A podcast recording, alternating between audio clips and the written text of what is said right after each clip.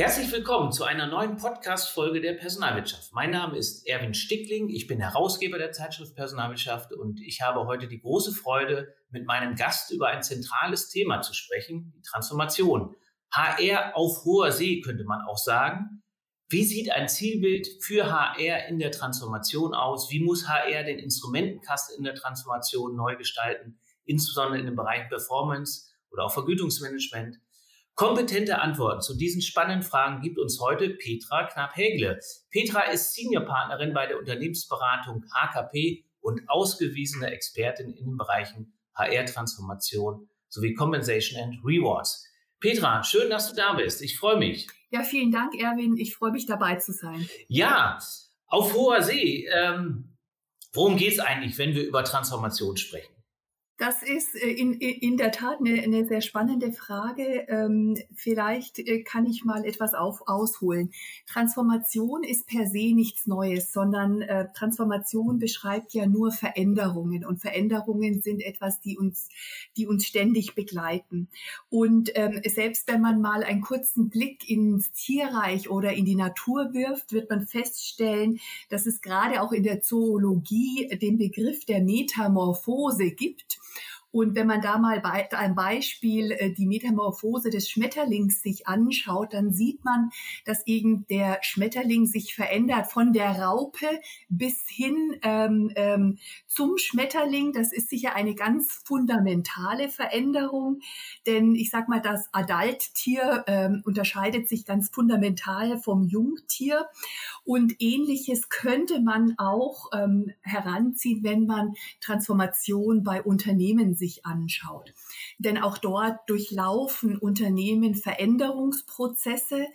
Und ich würde sagen, anders als im Tierreich, wo die Veränderung mit dem Schmetterlingsdasein ja abgeschlossen ist, ist es mit der Transformation heute bei den Unternehmen so, dass sie uns ständig begleitet und man eigentlich nie davon ausgehen kann, dass man ein Endstadium äh, sozusagen erreicht hat. Dein Ausflug in die Tierwelt, ähm, wenn man das jetzt mal überträgt, tatsächlich auf die Unternehmenswelt, es gibt ja so Klassiker, auch aus der Vergangenheit. Ich weiß, Thomas Salberger, als er Personalvorstand war, bei der Telekom noch, äh, war der Dreiklang Aufbau, äh, Umbau und natürlich auch Abbau. Hat der noch Gültigkeit, dieser Dreiklang? Lässt sich das sozusagen auf die heutige Zeit übertragen oder ist das sozusagen auch, das ist ja ein bisschen anders als Raupe und Schmetterling?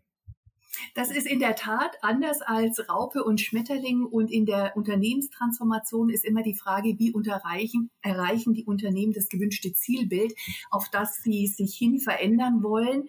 Und ähm, da gibt's die drei klassischen äh, äh, Dinge, die man unterscheiden kann. Ähm, wie du sagst, das ist der Umbau, der Aufbau und auch der Abbau, die mit unterschiedlichen Herausforderungen einhergehen. Und was wir zunehmend sehen, es ist nicht immer nur eine, eines dieser Themenstellungen, die die Organisation betreffen, sondern in der Regel ähm, bearbeiten die Unternehmen diese Aufgabenstellungen parallel. Das heißt, wenn ich in einem Bereich feststelle, dass ähm, dieses Geschäftsfeld kein Geschäftsfeld mehr ist, das für mich zukunftsträchtig ist, und ich sage, ähm, ich möchte aus diesem Geschäftsfeld, ich möchte das zum Beispiel deutlich umstrukturieren, reduzieren, dann würden wir dieses Geschäftsfeld abbauen, also dort deutlich Strukturen verändern, vielleicht auch den Personalkörper verändern, vielleicht auch zum Teil in Outsourcing gehen und würden uns äh, in diesem Bereich dann intensiv mit einem Abbau beschäftigen, während wir gleichzeitig in einem anderen Bereich ähm, aufbauen, weil wir sagen, hier sehen wir ähm, das Zug, die, die, die Zukunft für unser Geschäft, sei es jetzt, dass ich digitale Geschäftsmodelle ausprobiere, dass ich ähm, Plattformen nutze, wo ich ähm, meine Erfahrungen vielleicht paare mit einem Joint Venture Partner und dann ähm, äh, Know-how zusammenbringen auf einer technologischen Plattform, dann würde ich in dem Geschäftsfeld aufbauen werden, während ich in anderen ähm, Geschäftsfeldern mich eben mit dem intensiv mit dem Abbau auch beschäftige. Was ich auch noch ganz spannend finde, ist, wenn wir uns mal anschauen, ähm, die unterschiedlichen Transformationsmodelle für Business-Transformation. Ähm, und ich greife jetzt da mal eins raus, das sich stark an Michael Porter, die Five Forces auch anlehnt und auch ähm, von der Hochschule St. Gallen ein Stück weit weiterentwickelt worden ist. Und wenn man da mal reinschaut, was ähm, dann die, äh, die, die, ähm, die Dimensionen der Transformation sind, dann sehen wir hier Produkte stehen im Vordergrund, Dienstleistungen stehen im Vordergrund, die Bearbeitung der Märkte, die Kundensegmente, ähm, die unterschiedlichen Distributionskanäle, die es gibt, ähm, ähm, äh, die Customer Journey. Also das sind so die Punkte, die dort im Vordergrund stehen. Aber HR taucht als solches in diesen typischen oder klassischen Business-Transformationsmodellen entweder gar nicht auf oder nur in einer sehr, sehr untergeordneten Rolle. Woran liegt das aus deiner Sicht? Ich glaube, das liegt daran, dass man sehr stark den Fokus auf dieses Thema, das ich vorher gesagt hatte, wendet. Ne?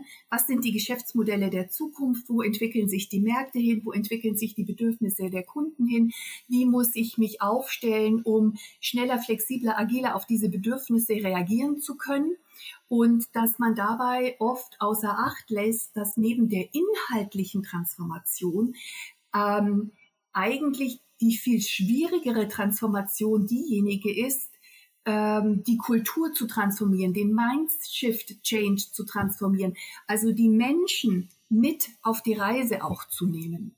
Da ist HR ja durchaus äh, sichtbar äh, geworden in den letzten zwei, drei Jahren. Vor allem würde ich mal sagen, auch jetzt gerade noch mal ähm, kann man durchaus sagen, auch durch den Digitalisierungsschub, den uns Corona erzwungenermaßen ja auch äh, gegeben hat, auch HR gegeben hat. Wie ist da deine Einschätzung? Ähm, Stichwort äh, New Work, äh, Stichwort ähm, Anpassung von, von ähm, Systemen, von Talentsystemen, von Vergütungssystemen. All das sind ja Projekte, die äh, gerade durchaus bei vielen Unternehmen äh, im Fokus stehen. Ähm, und wo ihr ja durchaus auch äh, mit eurem ähm, eurem Unternehmen äh, beratend zur Seite steht. Also in welcher Geschwindigkeit geht das gerade vor sich und worauf sollte HR da achten? Also die Geschwindigkeit ist enorm, denn ähm, ich hatte ja eingangs gesagt, dass Transformation grundsätzlich nichts Neues ist, aber die Geschwindigkeit, mit der wir Transformation erleben und auch äh, bewerkstelligen müssen, die hat natürlich nochmal deutlich zugenommen. Die klassischen Treiber hattest du schon genannt. Das ist ähm, zum einen ähm, das Thema auch äh, Dekarbonisierung, nenne ich es jetzt mal, ähm, was ein, was ja dazu geführt hat, dass ganze äh, Branchen disruptiv äh, äh, gestört worden sind und sich neu erfinden müssen. Ich mache mal als Beispiel dort die Energiebranche, wo wir ja auch gesehen haben, wie E.ON sich gewandelt hat mit dem, mit dem Carve-out. Ähm, und wieder mit der Integration von Innogy. Und ähm, wir sehen das auch bei den Automobilunternehmen, äh, wenn wir da schauen, die, die großen Transformationen äh, Richtung Elektrifizierung. Ähm, das führt, dass das sind Dinge, also wenn ich jetzt mal sage, Dekarbonisierung ist eine der großen Treiber, der in, in, in vielen Branchen für einen enormen Transformations- und Veränderungsdruck sorgt ähm, das Thema ähm, Investoren und Regulierung befeuern das Gleiche, ne, weil die ähm, Regierung jetzt natürlich auch sehr stark auf äh, das Thema CO2 und Besteuer Besteuerung von CO2 und auch die Investoren mit ESG da ähm, vermehrt auch Druck drauf bringen. Das Thema Individualisierung ist eins, ähm, dass wir sowohl bei den Kunden feststellen, damit, dass wir auch eben Produkte stärker auf die Bedürfnisse der Kunden ausrichten. Also die, die, die, die Treiber, die äh, beschleunigen die Transformation, die Digitalisierung.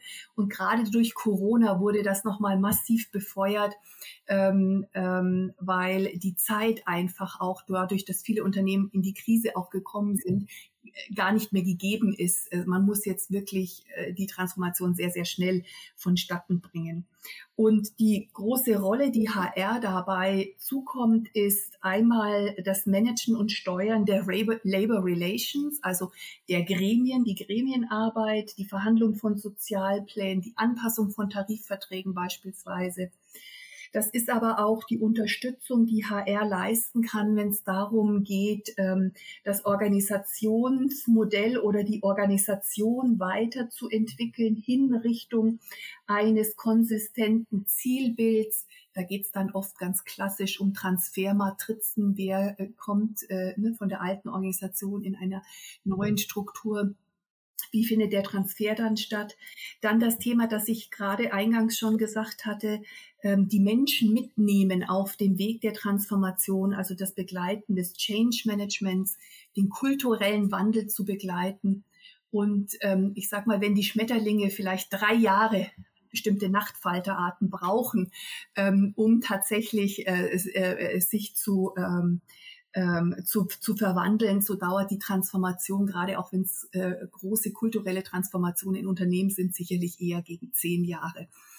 Und ähm, da das, die, diese, diesen Change-Prozess zu begleiten, die Kultur ähm, und vor allem auch das, wie, wie soll ich sagen, die, das Leadership, also die Führungskräfte ähm, ähm, da auch mit auf die Reise zu nehmen und den Instrumentenkasten so anzupassen, dass wir eben diesen kulturellen Wandel, Wandel ähm, die Führungskultur da entsprechend ähm, ähm, äh, mitgestalten. Das ist wichtig. Das Thema, vielleicht als letztes noch äh, ein weiteres Thema, das Thema Workforce Transformation. Ich habe die Automobilindustrie gerade vorher genannt und ähm, ähm, hier geht es halt darum, ganz massiv auch die, ähm, ja, wie soll ich sagen, da geht es darum zu sagen, ähm, welchen Input hat, welchen Einfluss hat die Elektrifizierung, welchen Einfluss hat die Digitalisierung, was bedeutet das für meine Ausstattung, also Mengengerüst, aber eben auch, ähm, welche Arten von Fähigkeiten brauche ich in Zukunft. Und ähm, da geht es eben dann auch darum, die Mitarbeiter dahingehend zu transformieren, dass ich sie upskille, umskille und hier eben die entsprechenden Perspektiven auch biete und nutze, äh, die mir eine, eine Workforce Transformation an der Stelle auch, auch bietet. Und dann wird es sicher Bereiche geben, wo ich sage, ich kann umskillen und ähm, andere, wo ich sage, da muss ich ein Exit-Management betreiben und wieder andere, wo ich ähm, massiv einstellen muss. Und du hast eben gefragt nach New Work. Ich bin dem noch so ein bisschen ausgewichen.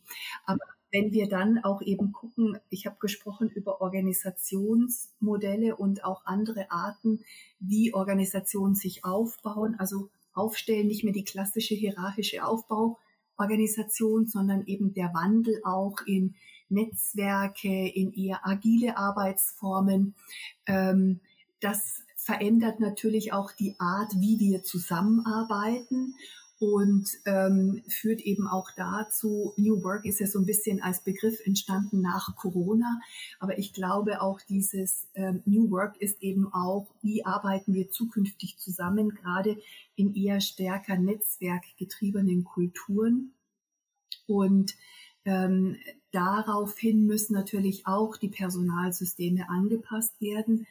Und da gibt es, glaube ich, auch noch nicht auf alle Fragen eine Antwort.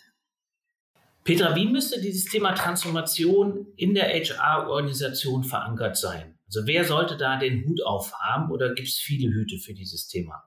Ich denke, wie bei vielen anderen Themen ist der, ist der CHRO derjenige, der das Thema treiben muss, der ähm, das sponsoren muss, als Sponsor dafür auftreten, der muss das im Vorstand vertreten. Der muss das, wenn es auch Richtung Workforce Transformation oder Dinge geht, geht, ähm, die auch für den Kapitalmarkt von Interesse sein. Also der muss das nicht nur vertreten im Vorstand, sondern ich glaube, seine Rolle wird auch zunehmend sein, das nach außen zu vertreten, zu anderen Stakeholdern und auch Richtung Investoren hin zu vertreten.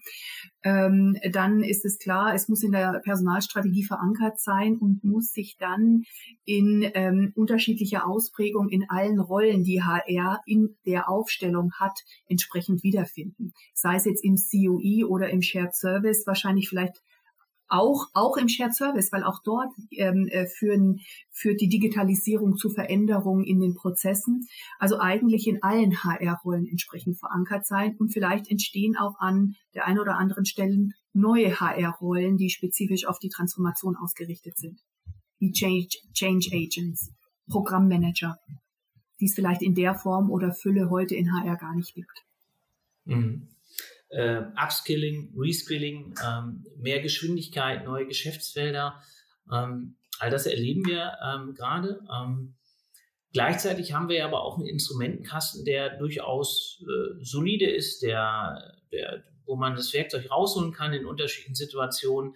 Ähm, ein Werkzeug ist auch das Thema äh, Grading, ein Werkzeug, was ihr ja auch nutzt. Ähm, passt dieses klassische Grading-System noch zu diesen Transformationsherausforderungen, die wir gerade beschrieben haben, die du gerade beschrieben hast? Oder wirkt das auf den ersten Blick da nicht zu starr? Oder muss man sie anpassen? Wenn ja, wie?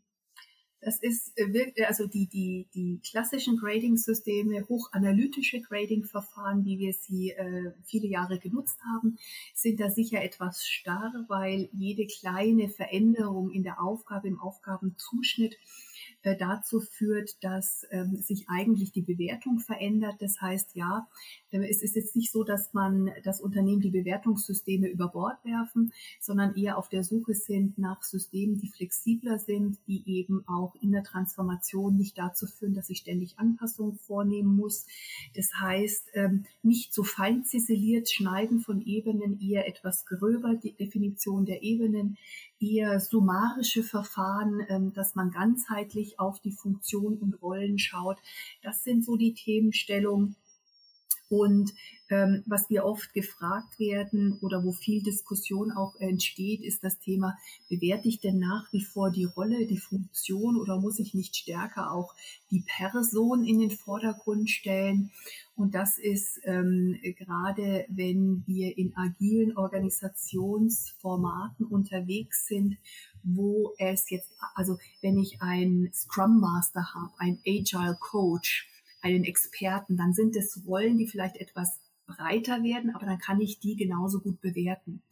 Ähm, das kann ich auch mit normalen Bewertungsmodellen gut machen. Wenn ich in eine Organisation, agile Organisationsform nutze, wo ich zum Beispiel stärker in Projektstrukturen gehe, ähm, Daimler nennt das im Schwarmarbeiten, wo ich immer wieder neue wechselnde Aufgaben übernehme. Da wird das in der Tat, da kommen wir mit der normalen Funktionsbewertung tatsächlich an die Grenzen. Denn ähm, da geht es ja darum, welche Fähigkeiten, Fertigkeiten bringt der, die Person mit ähm, und welche Rollen erlaubt das äh, zu, zu übernehmen. Und hier werden dann die Fragen auch tatsächlich laut, stärker Richtung Skills und Kompetenzen zu gehen in der Bewertung. Ich muss sagen, ich warne da ein wenig davor. Für mich passt diese Diskussion sehr, sehr gut in eine Welt, wo mit der Übernahme, Übernahme der zusätzlichen Kompetenzen auch ähm, mehr Geschäft verbunden ist. Ich mache ein Beispiel. In der Beratung, wenn sich die Kollegen zusätzliche Kompetenzen aneignen, dann führt das auch dazu, dass sie anders eingesetzt werden, ein anderer Preis, also der Honorarsatz steigt und irgendwann kommen sie auch in die Verantwortung, Umsatz zu übernehmen. Das heißt, ich kann die eigentlich immer weiter befördern mit den entwickelten Kompetenzen, weil das Geschäftsmodell mitwächst. Das funktioniert auch gut in dem Callcenter, wo ich das Interesse habe, dass die Mitarbeiter sehr, sehr schnell unterschiedliche Fragen beantworten können. Da kann ich auch nach Kompetenzen bezahlen. Ähm, wenn ich nach Kompetenzen bezahle, die Menschen dann aber nicht so einsetze, dass sie mir den Mehrwert bringen, dann schmeiße ich Geld zum Fenster raus. Mhm. Also die, die Passung zwischen äh, äh, fördern, äh, auf Kompetenzen achten, äh, schauen, dass das in ein flexibles Grading-System passt auf der anderen Seite, aber auch gleichzeitig zu schauen, ist das noch passend auch zu einem Performance-Management, also zu einem, ja, zu dem, zu den Erfolgsfaktoren des eigentlichen Business. Ähm, wer muss denn da in der HR den Blick drauf werfen? Also wer, wer schaut darauf, dass diese unterschiedlichen Instrumente ähm, auch so funktionieren in dieser, dieser doch veränderten Welt, ähm, ähm, auf dieser hohen See sozusagen oder in dieser Transformation äh, von der Raupe zum Schmetterling, ähm, dass diese, dieses Mehr an Individualität ähm, äh, sich um Talente kümmern und gleichzeitig aber auch sozusagen Performance des, des Unternehmens, dass das im Einklang äh, bleibt. Bleibt und ist, das ist aus meiner Sicht originäre Aufgabe tatsächlich von HR. Darauf zu achten, dass ähm, wir mit dem Instrumentenkasten, den wir haben, den flexibel so einsetzen, dass wir ähm, zum Transformationsriemen der Unternehmensstrategie und auch der Transformation werden. Und das eben punktuell so einsetzen und dort auch schaffen, die Spannung auszuhalten zwischen alter Welt und neuer Welt weil wir wahrscheinlich dort, wo wir eben in neuen Geschäften unterwegs sind, vielleicht anders arbeiten. Da müssen wir die neue Welt spielen und dafür die richtigen Instrumente bereithalten. Und in der alten Welt ähm, muss ich genauso in der Lage sein, die richtigen Instrumente einzusetzen und auch dort meinen Mehrwert leisten, ähm, so dass in allen Geschäftsfeldern, in allen Teilbereichen ähm, ähm, HR so unterstützt, ähm, dass die äh, Unternehmensstrategie entsprechend umgesetzt werden. Und da, da ist jetzt nochmal ein spannendes Stichwort gefallen, nämlich das Thema Individualisierung. Das ist auch eins, das mich persönlich stark beschäftigt. Die Frage ist ja auch einer der, der, der großen Treiber in der Gesellschaft, Individualisierung. Und ähm, im Unternehmen mit HR jetzt bin ich mal böse, sagen, glauben wir, dass wir genau wissen, welcher Köder dem Fisch schmeckt. Ähm, und wie, wie stark müssen wir auf die Bedürfnisse, auf die unterschiedlichen Bedürfnisse unserer Mitarbeiter eingehen?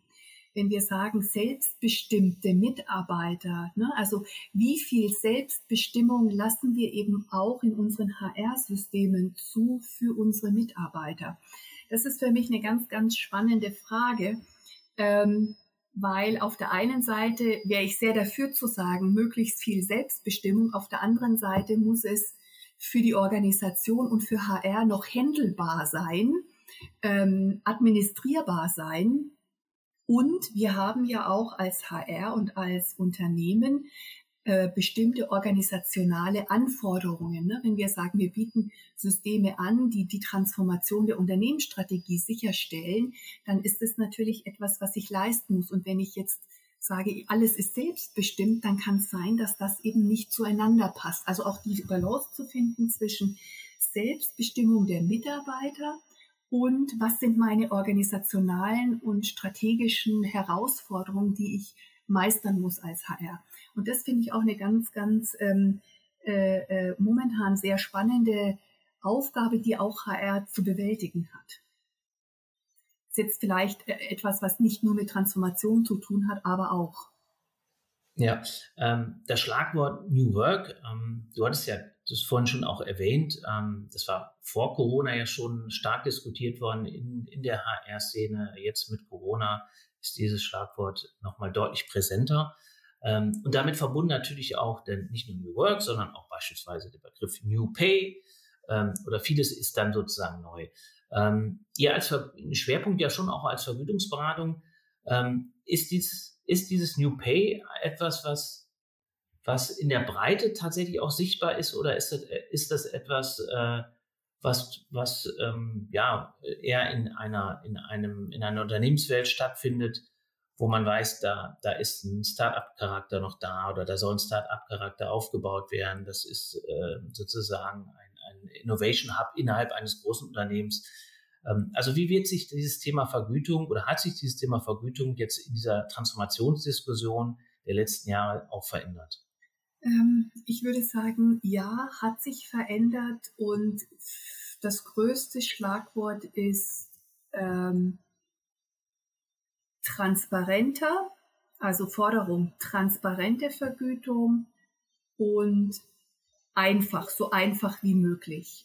Ja, äh, äh, soll die Vergütung sein.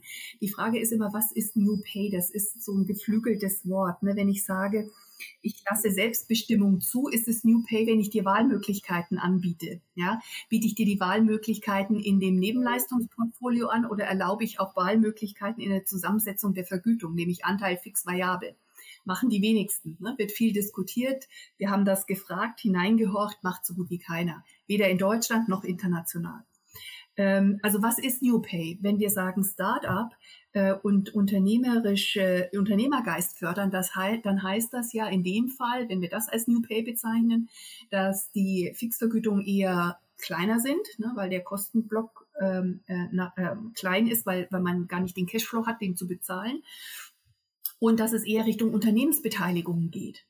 Ja, und die Mitarbeiter tatsächlich äh, äh, Anteile, virtuelle Anteile, echte oder virtuelle Anteile am Unternehmen bekommen. Ist das jetzt schon New Pay? Ähm, oder ähm, wenn ich jetzt hingehe und sage, äh, ich biete meinen Mitarbeitern Mitarbeiterbeteiligungsprogramme an. Ähm, also für mich ist es bei der Gestaltung, auch der Vergütung wichtig, vielleicht mal die Perspektive zu wechseln. Weil was wir oft machen, ist, wir kommen so aus Bottom-up-Ansätzen. Ne? Und ähm, mal zu sagen auch, was ist eigentlich das, was das Unternehmen erwirtschaftet am Ende des Tages und wie wird das gerecht verteilt? Ne? Also was zahle ich aus an Dividende, an die Shareholder zurück? Ähm, ähm, was reinvestiere ich in zukünftiges Wachstum und Innovation? Was bleibt also im Unternehmen als Kapitalrücklage? Und was teile ich mit den Mitarbeitern? Und das in, kann sein in Form von Boni, die ich ausschütte, oder eben auch, indem ich sage, ähm, ähm, ich, ich gebe die Möglichkeit, eben auch Anteile zu erwerben oder äh, nutze auch eben Anteile, um die Mitarbeiter tatsächlich zu Mitunternehmern zu machen. Und New Pay, ach, ich denke immer, wir sind, die, die, die, die, die, die Wirtschaft und das Arbeitsleben ist gerade so im Umbruch begriffen.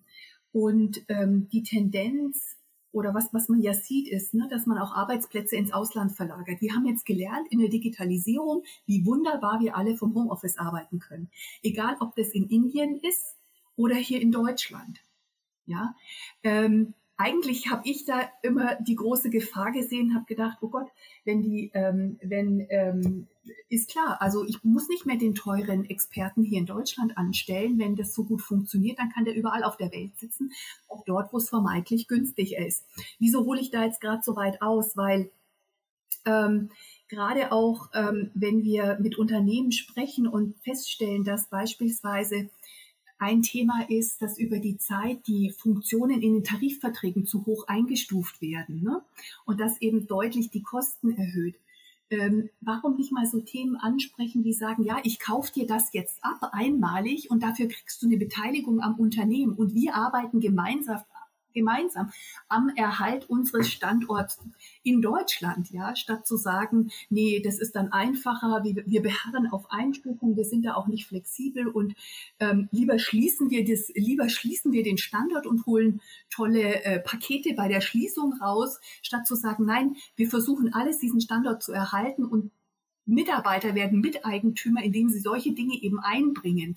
Ähm, Sie merken, da werde ich leidenschaftlich und äh, das hat uns jetzt ein bisschen vom Thema weggeführt, weil, es, weil die Transformation ist natürlich nicht etwas, was nur auf ein Unternehmen beschränkt ist, sondern wenn wir heute über solche großen technologischen Transformationen sprechen, wo, wo unsere sehr deutsche womit wir ja auch groß geworden sind, Ingenieurskultur zum Teil gefährdet ist, ähm, ja, da, da, da, da, äh, ja, da, da, da, da gilt es, finde ich, auch Lösungen zu suchen, die, die, die in dem Bereich liegen, den ich gerade versucht habe. Ja, also gerade ist ja die, die große Diskussion äh, der Lieferengpässe an allen Ecken und Kanten. Ich glaube, ähm, da, äh, da ist das Thema Outsourcing äh, wird momentan deutlich, deutlich äh, ähm, ja, anders, anders diskutiert. Da geht es dann eher wieder um Insourcing. Ähm, also ich merke schon, das Thema New muss man wirklich, wenn die äh, New davor steht bei, bei, bei HR-Instrumenten, muss man genau hinschauen. Ähm, das nehme ich auf jeden Fall schon mal mit. Ähm, ich gebe dir mal ein letztes Schlagwort. Ähm, mal schauen, ob dieses Schlagwort auch bei dir äh, so, so elegant relativiert wird. Agilität. HR veranstaltet Agilitätskongresse, ähm, HR selbst ist agil, HR moderiert agile Prozesse in den Unternehmen. Wie wichtig ist das? Ich glaube, dass Agilität äh, als Schlagwort äh, äh, ja ist in aller Munde. Ich persönlich glaube auch, dass es wichtig ist. Ähm, ich glaube, Agilität heißt ja schneller und flexibler werden.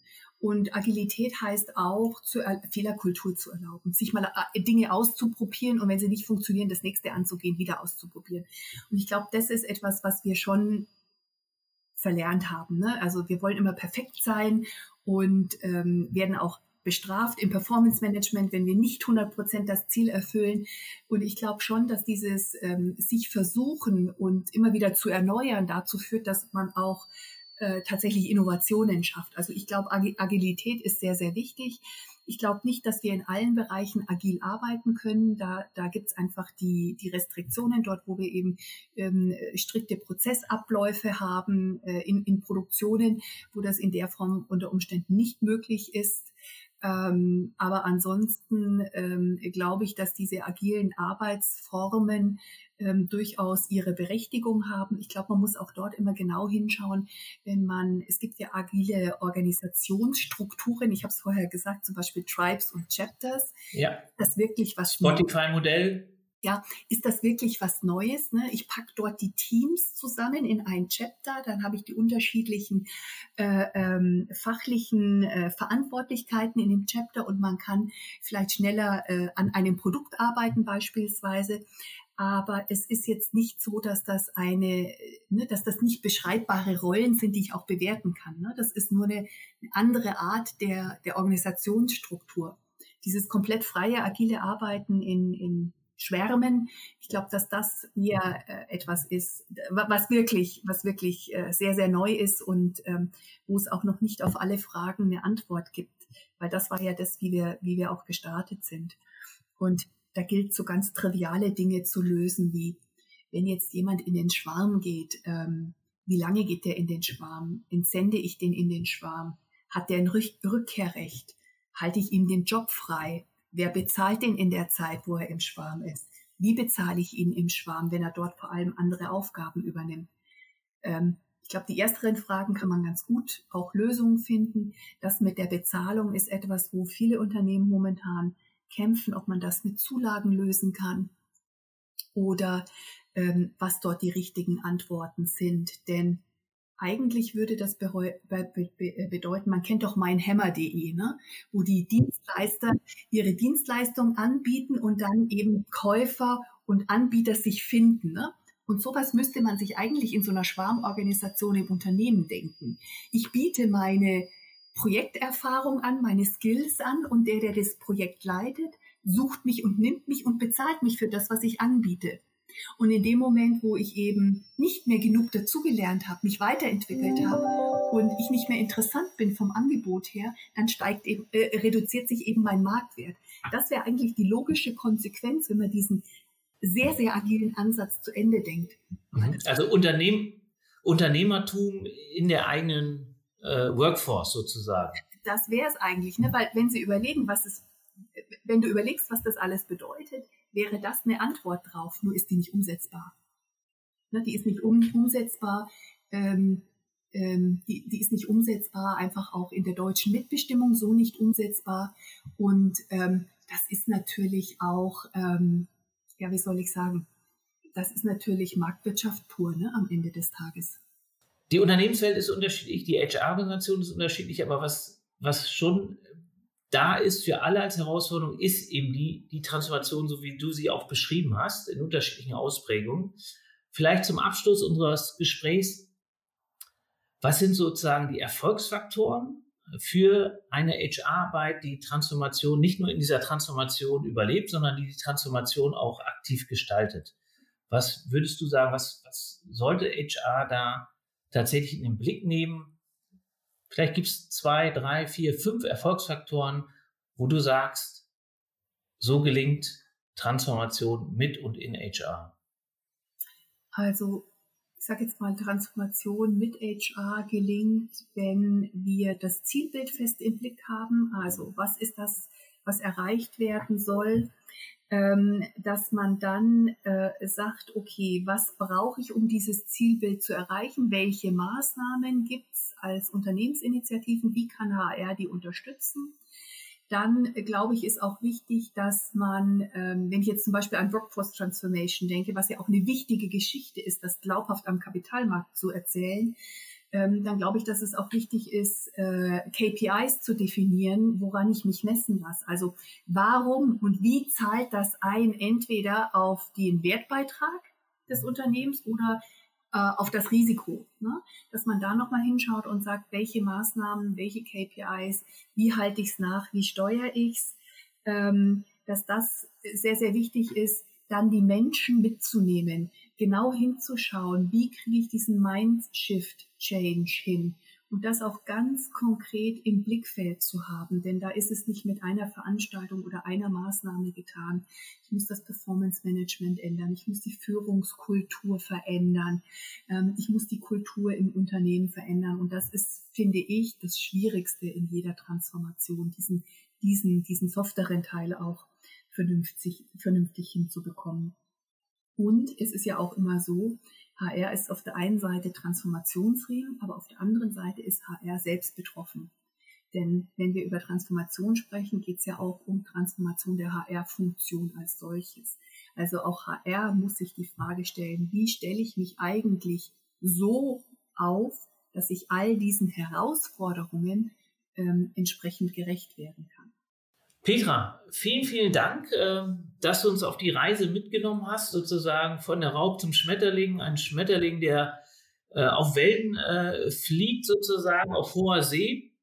Ähm, ich fand das sehr, sehr ähm, reflektiert, auch für unsere Hörer jetzt nochmal zu sehen. Man muss nicht überall, wo New draufsteht, muss man direkt draufspringen, sondern muss erstmal ein eigenes Zielbild entwickeln und schauen, woran will man sich messen lassen. Und man muss vor allem die Menschen auch mitnehmen. Das fand ich auch nochmal ein ganz ganz äh, wichtigen Hinweis. Ähm, liebe Zuhörer äh, in der HR-Community, ähm, ich wünsche euch ähm, und uns allen, dass uns diese Transformation, äh, die Ziele, die wir haben für 2022, dass uns das gelingt und ähm, dass uns ähm, ja auch äh, die Bekämpfung der Pandemie äh, gelingt. Ähm, leider auch nicht so ein schönes Thema. Deshalb muss ich auch an dieser Stelle, an diesem Podcast auch nochmal das äh, Abschlusswort äh, sprechen. Bleibt und bleiben Sie gesund. Das wünsche ich uns allen. Ähm, und ich sage nochmal ein ganz, ganz großes Dankeschön an äh, Petra Knall-Pebele. Und ähm, Petra, vielen, vielen Dank und hoffentlich bis bald. Ebenso, vielen Dank. Tschüss. Tschüss.